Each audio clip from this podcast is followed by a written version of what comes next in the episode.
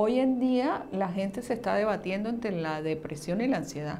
¿Porque o vives en el pasado o vives en el futuro? Sí, porque, porque no tiene esta solidez de su centro que, que dice, bueno, esto es lo que me gusta y por ahí me voy. Sí. Ah, que no le gusta a mi mamá, no importa. Que no le gusta a mi esposo o a mi esposa, no importa. O sea, es lo que me llena, es lo que me nutre.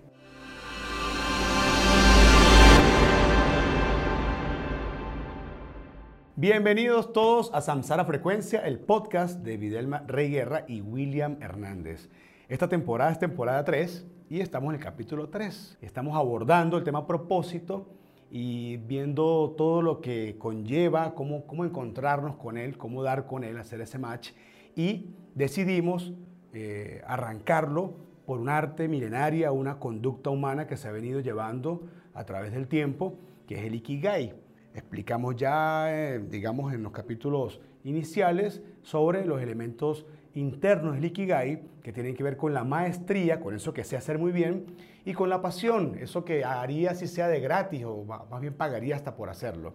Empezaremos a hablar en el capítulo 3 y en el 4 de los elementos externos. Entonces, este ya en el que específicamente hablaremos hoy, este tiene que ver con qué es lo que hace falta en el mundo, qué es lo que el mundo requiere, qué es lo que necesita. Y esto eh, lo, configuramos, lo completamos luego en el capítulo 4 con eh, cómo es que yo puedo a través de todo esto vivir económicamente, subsistir, tener un ingreso para poder eh, seguir creciendo y brindando lo mejor de mí. Entonces, bueno, Videlma, bienvenida. Estabas de vacaciones, hicimos una pequeña pausa, ya estás de vuelta. Bienvenida aquí a tu, a tu, a tu tierra, a tu estudio, a Samsara Frecuencia. Bueno, feliz, feliz, muy contenta, muy dispuesta. Eh, es parte de mi Ikigai.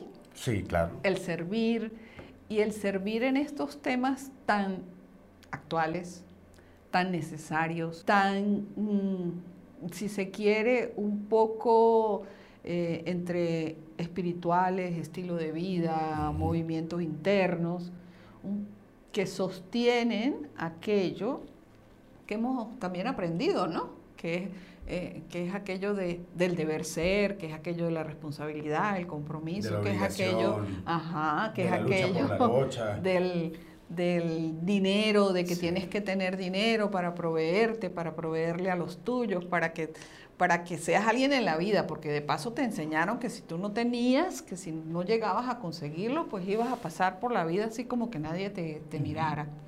Entonces, pues son temas que, que nutren, que te ponen en reflexión, en expectativa y en aprendizaje, porque cuando logramos entender algo decimos, wow, eso, eso es mío, eso es lo que me ha pasado a mí, eso es lo que yo no he podido lograr, eso es en donde he estado pegado, ¿verdad? Entonces, me complace muchísimo estar contigo, William, estar con estos muchachos de eucalipto que me encantan y estar en este momento tan álgido de, la vida, de la humanidad, donde, donde decimos, pero bueno, ¿qué está pasando? Pero bueno, ¿será que estar aquí presente en estos temas que nos nutren a todos? Bien, ¿es necesaria la vacación, descansar, soltar, relajarse un poquito? Eh, eh, yo estoy en un punto ahorita donde mi esposa me dice, tienes que soltar un poco, relájate, deja fluir las cosas, pero ahorita he estado como muy agarrado de todo. ¿Y cómo te fue a ti? ¿Cómo fue esa experiencia de haber estado dando una vueltica? Eh, bueno, indudablemente que todos los extremos son malos y tenemos que buscar un equilibrio. Si tú estás demasiado agarrado, demasiado estructurado, demasiado tengo que hacer esto, tengo que hacer lo otro. Y también el otro lado, ¿no? Sales entonces a, recibir otro aire, a mirar otras culturas, tal vez a, impresionarte con otras cosas o tal vez a decir, a comparar lo que tienes o lo que no tienes. Contextualizar también. Entonces, pues ambas cosas, digo yo que siempre se dan en el momento preciso, ¿no? Porque también cuando estamos agarrados, como dices tú, es porque sentimos ese ímpetu de que es en este momento, no lo puedo dejar enfriar, no puedo pasarlo por otro es, día. Es la sensación que tengo más o menos, así como de que Exacto. el momento es ahora. Y, bueno, y también el otro lado, ya yo siempre he dicho, y siempre lo, me, lo, me lo digo a mí misma, ¿no?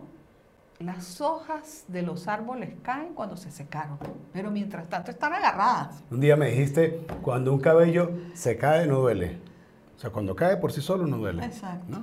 Entonces, bueno, está bien, Sí. está bien. Entonces, bueno, las dos cosas son buenas. También ensayo, Las dos sí. cosas son buenas y las dos cosas, a mí en lo particular, yo con poquito me sacio, ¿no? Ok. En, en- en las cuestiones de viajes y de paseos y todo eso, yo llega un momento en que digo, ay, ya, ya, ya, yo quiero estar en lo mío, quiero, quiero sentirme no tan nublada por todos los sentidos, sino Perfecto. sentir cierta, mm, cierto goce interno, ¿no? Completamente, te entiendo completamente porque he pasado por lo mismo. Bueno, Videl. Entonces, tenemos ya definido eh, lo que nos apasiona, lo que nos gusta hacer. Tenemos ya este, eh, claro de que tenemos que hacer las cosas bien, no podemos hacerlas a, lo- a los golpes ni a, ni a medias. Y ahora viene este nuevo elemento que nos dice que debo estar muy consono con lo que el mundo necesita. Si no puedo estar queriendo hacer cosas que el mundo, que la vida, que el universo, que mi entorno, mi comunidad, porque es lo más cercano que tenemos. Cuando hablamos de mundo y universo hablamos de la globalidad, pero ¿Correcto? bueno, nos debemos a una comunidad, ¿no? Y estamos, eh, estamos digamos, centrados en un, en un punto específico y allí es donde estamos centrados, donde, estamos, donde, donde concentramos nuestra actividad. Hoy por hoy ese mundo es globalizado, gracias a las redes sociales y gracias a la, al Internet. Anteriormente, eh, eh, me imagino, no lo viví, pero creo que el- todo era más local, ¿no?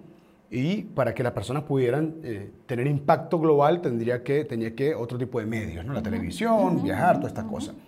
Hoy podemos hacer este podcast aquí, lo pueden ver en Tokio mientras están en plenas Olimpiadas. Unas, ami- unas amigas mías que están en Tokio, una, una, una chica que conocí en Londres hace unos 13 años, Qué bueno, qué y bueno. me comentan que siguen todo lo que hago y no lo entienden, ¿no? Me dicen que si somos como tipo celebridades aquí, yo les digo, no somos celebridades, pero estamos apasionados por lo que hacemos, ¿no? Ok. Entonces fíjate que se expande lo que hacemos, tiene mayor impacto, pero, a ver, el mundo necesita o no necesita lo que estamos haciendo. Y allí es donde está ese tercer elemento del Ikigai, donde es lo que estamos desarrollando el día de hoy. ¿Qué es, cómo, cómo determinar o cómo acercarnos más a lo que el mundo necesita? Yo estoy convencido, y sé que tú también, porque lo hemos hablado y lo hemos discutido muchísimo desde hace años, que nosotros venimos con un pincel, con un color específico cada uno. Es decir, el código de barra que yo traigo, mi huella dactilar, mi color, mi, mi- mi- esencia no puede ser igual a la tuya, por más que yo quiera. Por tanto, por tanto, eso que tengo para darle al mundo viene por allí, viene dado por allí. Exacto. Cuando yo empiezo a mirar alrededor y a copiarme lo que está haciendo uno u otro y ver que se le da fácil a él sin saber cuántos años tiene trabajando él en eso, cuánto tiempo viene desarrollándolo, es su maestría, es su pasión, e intento hacerlo para obtener resultados similares al de al lado, al vecino, es cuando empieza el fracaso a aparecer. De hecho, de hecho, hay corrientes psicológicas que dicen toma un modelo y hazte por ahí, eh, copia, Sí. mejora. Sí, sí, y yo soy, y yo soy partidario de modelarse, modelarse en algunas personas, pero no puede ser la copia de nadie, absoluta. No, porque eres único. Exactamente. Eres único. Entonces yo puedo tomar de repente de mi vecino que sale a trotar todas las mañanas su ímpetu, ¿no? Yo puedo tomar de pronto de mm, un primo mío que es deportista de alto rendimiento y todas las tardes va a hacer su natación, su constancia. ¿no? Yo puedo tomar de repente de la persona que eh, me vende las frutas en el, en el mercado y que tiene un puestico bonito y tiene eh, todo colorido y todo muy bonito, su entusiasmo por decir, por hacer las cosas. Sí. Pero yo no puedo ser la copia de ninguno de ellos tres. Si yo voy construyendo mi propio ser con ciertos elementos, crear hábitos y convertirme en alguien especial. Mira, yo lo veo, si tú me preguntas a mí, yo lo veo como los pitufos, la aldea de los pitufos. Tú no ves dos pitufos haciendo lo mismo nunca, ¿no? Está Pitufina, está el, cantante, está el, el otro que, que es pintor, está el que es escultor, está el que... Cada pitufo hace su cosa por aparte. Y así es como visualizo el mundo en su totalidad, teniendo en cuenta de que hay infinidad de cosas por hacer. Obvio. Y a ese mundo como tú lo visualizas es donde tenemos que llegar a ser y a concretar. Y por eso es que en estos momentos de tanto movimiento en, en cada uno de nosotros, porque cada uno de nosotros ha sentido un remesón, ¿no? consciente o no, Entonces es porque necesitamos hacer esa transición entre lo que hemos hecho hasta el día de hoy, que ha sido hasta de una manera egoísta, ¿no? Porque si yo soy abogado y soy estrella como abogado, eh, tampoco quiero difundir mi secreto porque pasa, ¿no? Sí, sí, pasa mucho. Y, y el caso contrario también, si yo como abogado admiro a, tal magistrado y quiero copiarlo, tampoco sirve. ¿Verdad?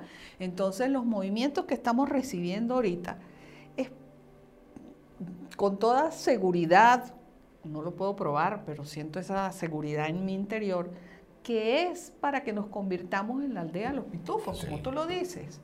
Pero para eso necesitamos tener claro a qué vinimos cada uno. Y poner a, todo dar, entregar ese talento único, uno, son muchos los talentos, pero único en ti, que es el que sobresale. Y ese es el que hay que expandir y dar y entregar. Y bueno, lo demás vendrá. Sí, lo demás, lo demás viene por, por viene porque viene. ¿no? Lo demás viene por añadidura. Entonces, sí, ese, esa metáfora o ese ejemplo de los pitufos me parece de verdad que da como anillo al dedo a este tema. Sí, señorita. ¿Qué pasa? Eh, eh, tenemos un mundo cargado, plagado de expectativa, ¿no? Y la expectativa nos está matando a todos. Decir, cuando tú no has podido, mm. cuando tú no has podido, porque a todos nos, nos, está pasando, nos ha pasado, cuando no has podido determinar qué pitufo es que tú eres, entonces siempre te la pasas mirando los lados. Y ahorita ni siquiera hay que mirar a los lados, ahorita tú agarras esto, mm. te metes allí media hora, una hora, lo que quieras, y te, y te nublas expectativas. Porque hay personas mostrando resultados todo el tiempo.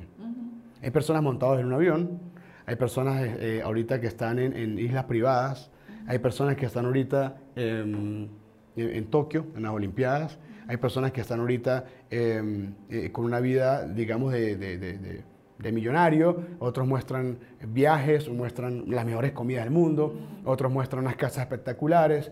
Te muestran que cargan unos zapatos de 500 dólares. Te muestran que andan vestidos. Entonces, todo esto, cuando tú no estás claro y cuando tú no estás desnudo de esa expectativa falsa, te va a afectar sí o sí y te va a frustrar de una vez. De entrada te frustra. Porque yo no estoy allá, si tenemos la misma edad. Yo tengo ya 38 años y no tengo la vida que tiene Neymar, que tiene mucho menos años que yo, tiene 10 años menos. entonces empezamos a crear una falsa matriz donde es más fácil quedarme viendo y quedarme anhelando la vida de otro que construir mi propio destino. Y es por eso que va muy pegado a la envidia este tema. Sí, y entonces, como lo hablábamos fuera de cámaras, eh, y yo de la envidia vengo hablando de hace, hace rato, por allí hice por allí unos TikTok también con, con esto de la envidia, este, porque yo la he sentido, no sé si tú la has sentido o no. claro. Yo la he sentido y creo que nos crían para ser envidiosos. Sí, sí. O sea, desde niños. Y todos la hemos sentido, todos. Desde niños yo me acuerdo que en el colegio este, todo el mundo era que quería estar en el cuadro de honor. Dígame si un cuadro de honor no genera envidia. Ah, ¿Cómo y es posible? decimos, este no sé por qué llegó allá, porque le cae mejor a la maestra. Exacto, exacto. que yo. Eh, eh, un cuadro de honor ya, ya, es algo. Un cuadro de honor eh, hoy en día es como, es como una red social donde te muestran una vida perfecta de uno y la vida maluca de, de, nosotros, pues. A ver, no está mal la red social. Y mi esposa me dice, ¿por qué tú simplemente siempre muestras cosas buenas por las redes sociales? ¿Por qué no muestras cuando estás, no sé, en tus peores momentos? Yo digo, porque eso no inspira a nadie. Sí. Eso no inspira a nadie. Cuando peleamos en pareja. Cuando peleamos, cuando, cuando gritas en la casa.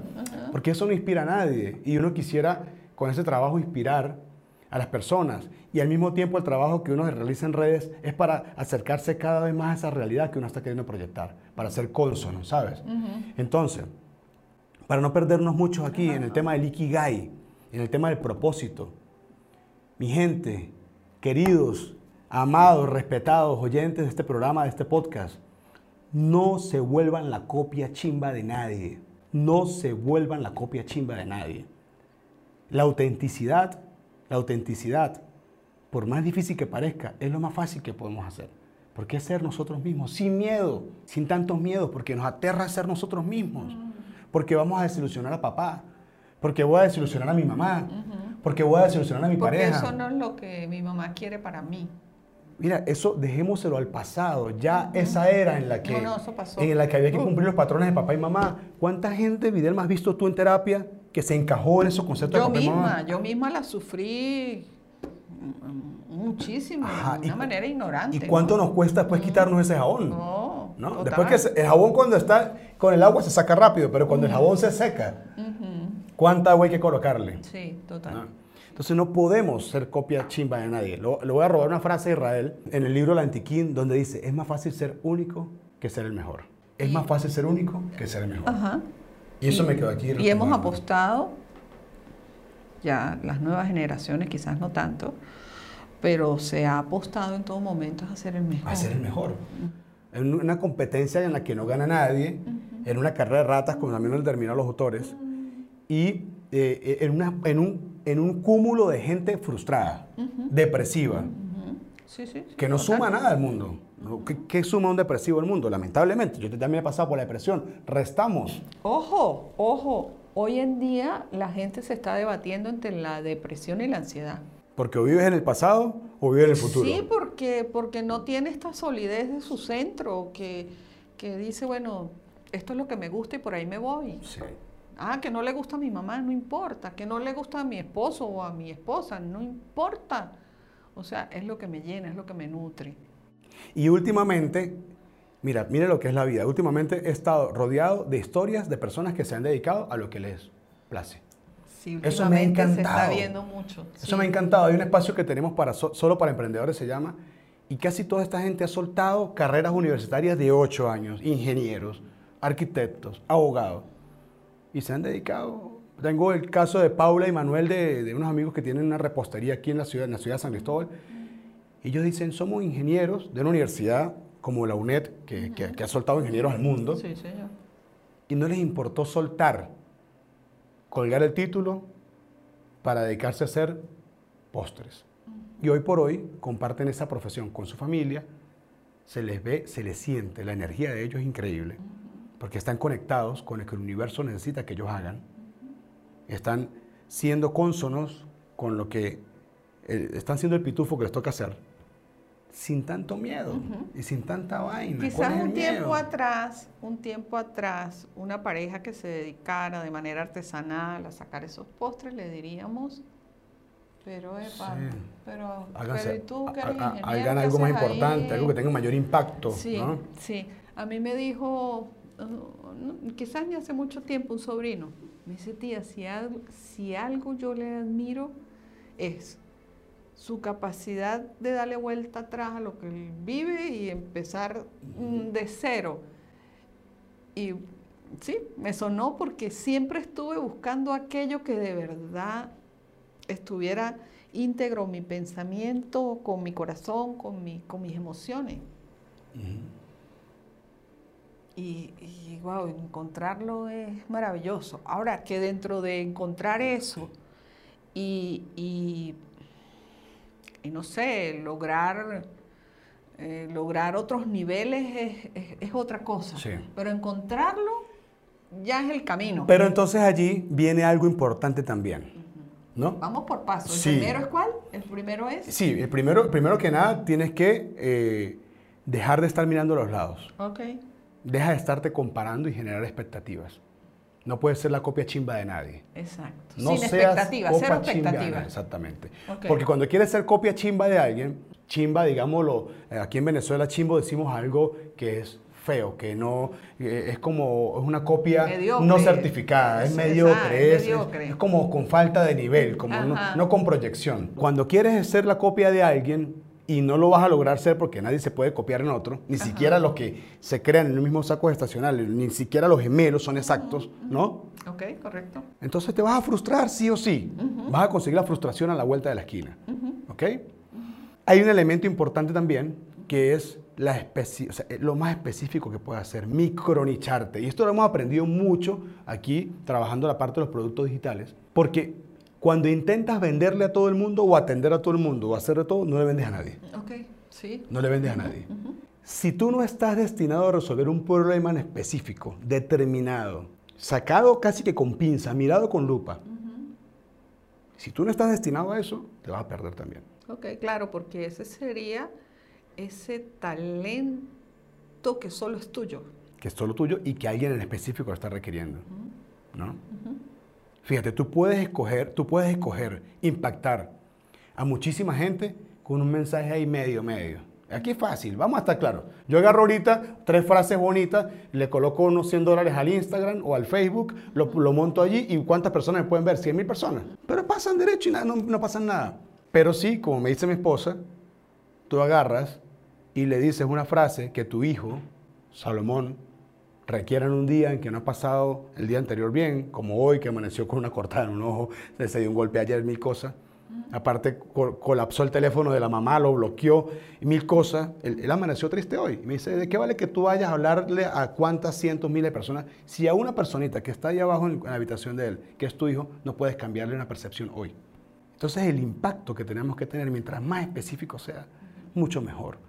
mucho mejor. A veces nos morimos por hablarle a masas. Nos inquietamos porque nos escuchen muchas personas ya va, porque eso es parte de lo que nos enseñaron, logra el éxito. Ajá, el, el, de, las redes sociales, el del televisor, el de el que, que, personas que tienen 40 años haciéndolo lo están logrando hasta ahora y uno viene a hacerlo un día para otro. Si no puedo impactar lo más mínimo, si no puedo ser específico, si no puedo ayudar a ese gatico que está pasando la autopista y lo van a atropellar y no me quiero bajar. si no puedo iluminar, ¿no? aunque la palabra iluminación suena así como como muy, muy altruista, muy esotérico, muy de, de, pocas personas lo han logrado. Bueno, si no puedes llevarle la lucecita a alguien, ¿verdad? Entonces, ¿qué importa que le lleves un faro gigantesco a miles de personas y que miles de personas solo hacen esto? Es que es gradual, es gradual. Y el universo es así. El universo, el universo al igual con la parte monetaria de lo que vamos a hablar ahorita más adelante, este, te va colocando niveles. Y la vida es escalable en todo sentido. Y, la, y la, el impacto es escalable. Por tanto, tu propósito, tu ikigai, tu razón de ser, de forma de ganarte la vida, no te lo van a dar de una vez con lo que tú aspiras en tu, en tu visualización. Te van a dar gradualmente y se te va a dar de forma gradual para ver cómo, comprobar cómo tú te manejas, con cómo es tu maestría. Y una vez como dice un adagio del derecho, quien puede lo más puede lo menos. Una vez que llegas a tope, puedes atender todo abajo, pero abajo no puedes atender nada de lo que esté a tope. Entonces, en ese sentido, tenemos que, ser, tenemos que desarrollar el, propósito a través de ser muy específicos en lo que hacemos. Y le agregaríamos escalables también. Sí, porque con, esa especificidad vamos a ir de menos a más. ¿no? De ocuparnos primero de lo que tenemos en las narices, de lo más, de lo más cercano. Es como el que venda el que se vende a sí mismo como organizador de espacios y, tú vas a la casa y la habitación la tiene desordenada.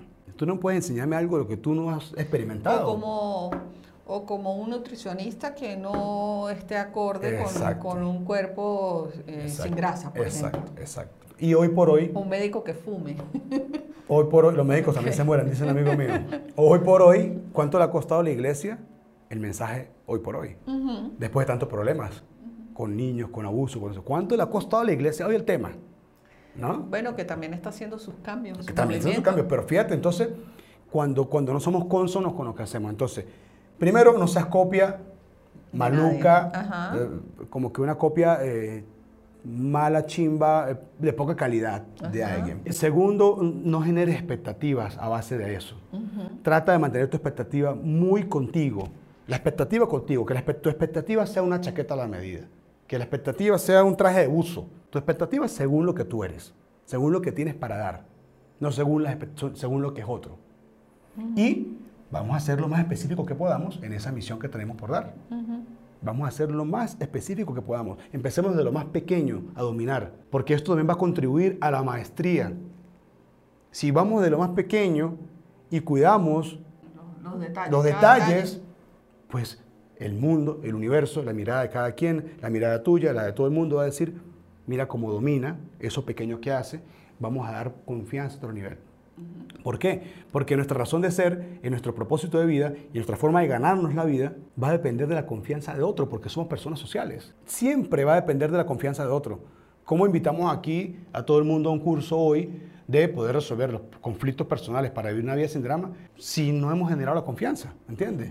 Gracias a Dios en Samsara hemos generado confianza, con maestría, pasión y hemos llevado las cosas adelante como para que la gente entienda que somos capaces de hacer algo así. Y a, y a pulso, con serenidad, pasos seguros. Exactamente, así es. Y, hemos, y tú has ido de lo más pequeño a, a- a lo más grande que has Wow, podido manejar, ¿no? Yo arranqué en el 2014 contigo, tenemos siete años en este camino y no me atreví a hacer nada contigo sino hasta hace un año. Siempre con esa intención como de hacer algo juntos, pero bueno, vamos a demostrar resultados. Vamos a ver a quién podemos primero impactar. Vamos a ver a qué persona nosotros le dimos un vuelco o le mostramos un espejo nuestro para que ellos hayan visto, hayan podido dar un vuelco a su vida de forma positiva. Vamos a ver a quiénes estamos inspirando. Vamos a ver a quienes definitivamente le ayudamos a liberar, a soltar dolor. ¿No? Para poder hablarle después a 5 mil, 10 mil Sí, personas.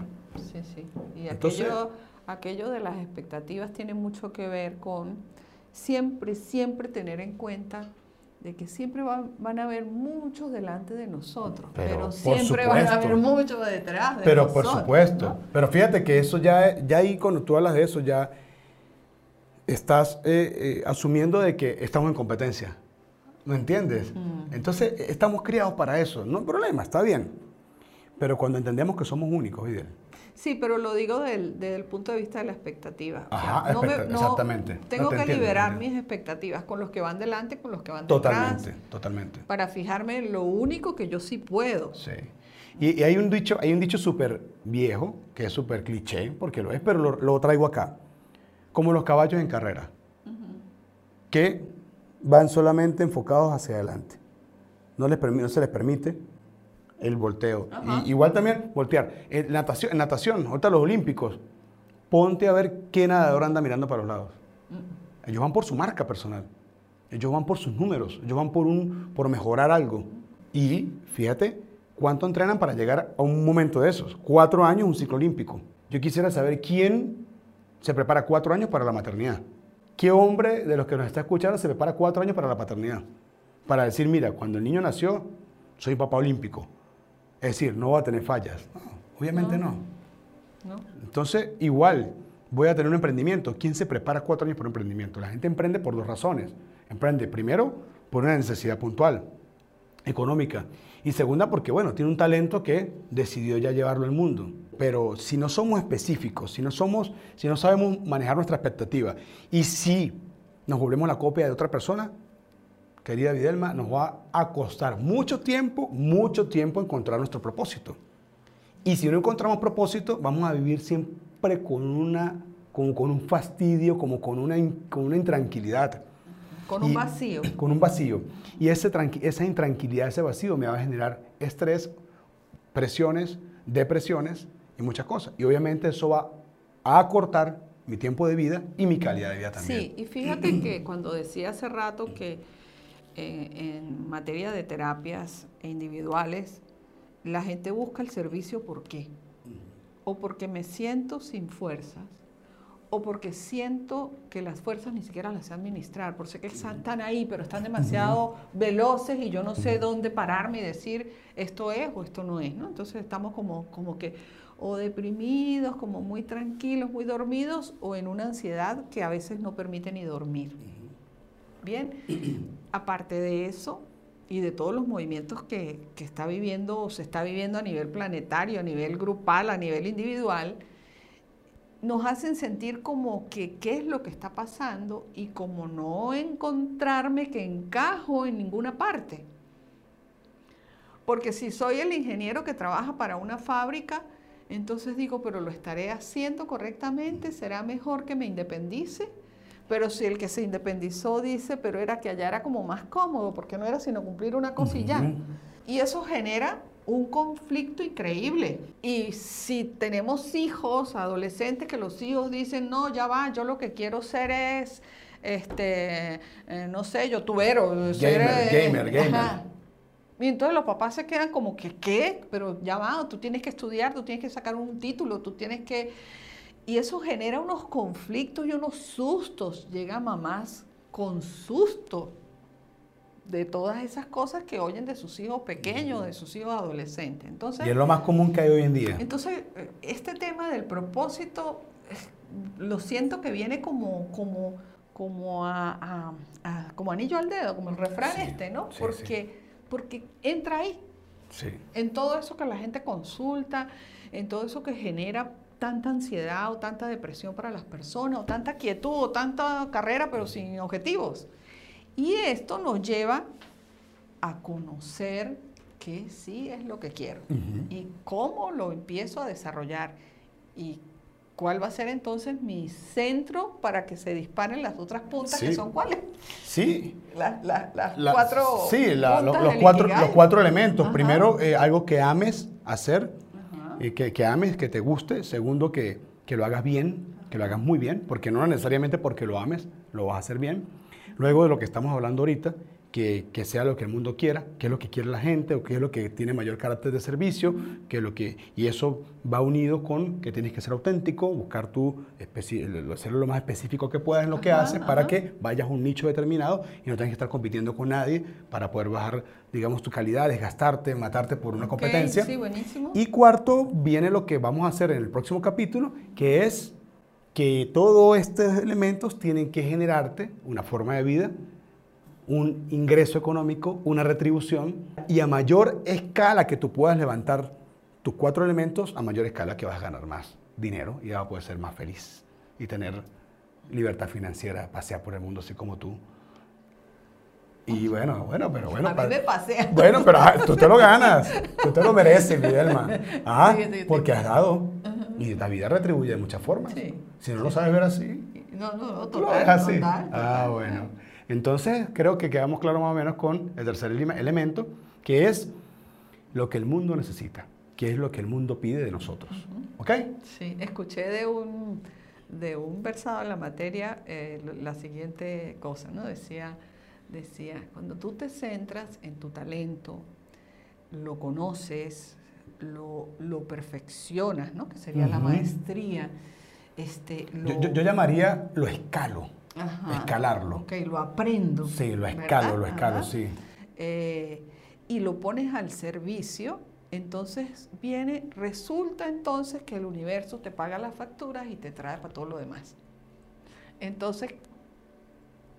Te cuento, mira, yo, uno, de mis sueños más anhelados, la gente me dice, ¿por qué estás en mi familia? Mi hermana mayor siempre me dice, en Venezuela te estás quemando, eh, bueno, el país no está para que estés allí, el tiempo está pasando y tú sigues allí.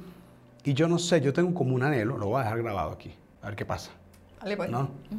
De que yo no deseo salir de acá huyendo de nada. ¿no?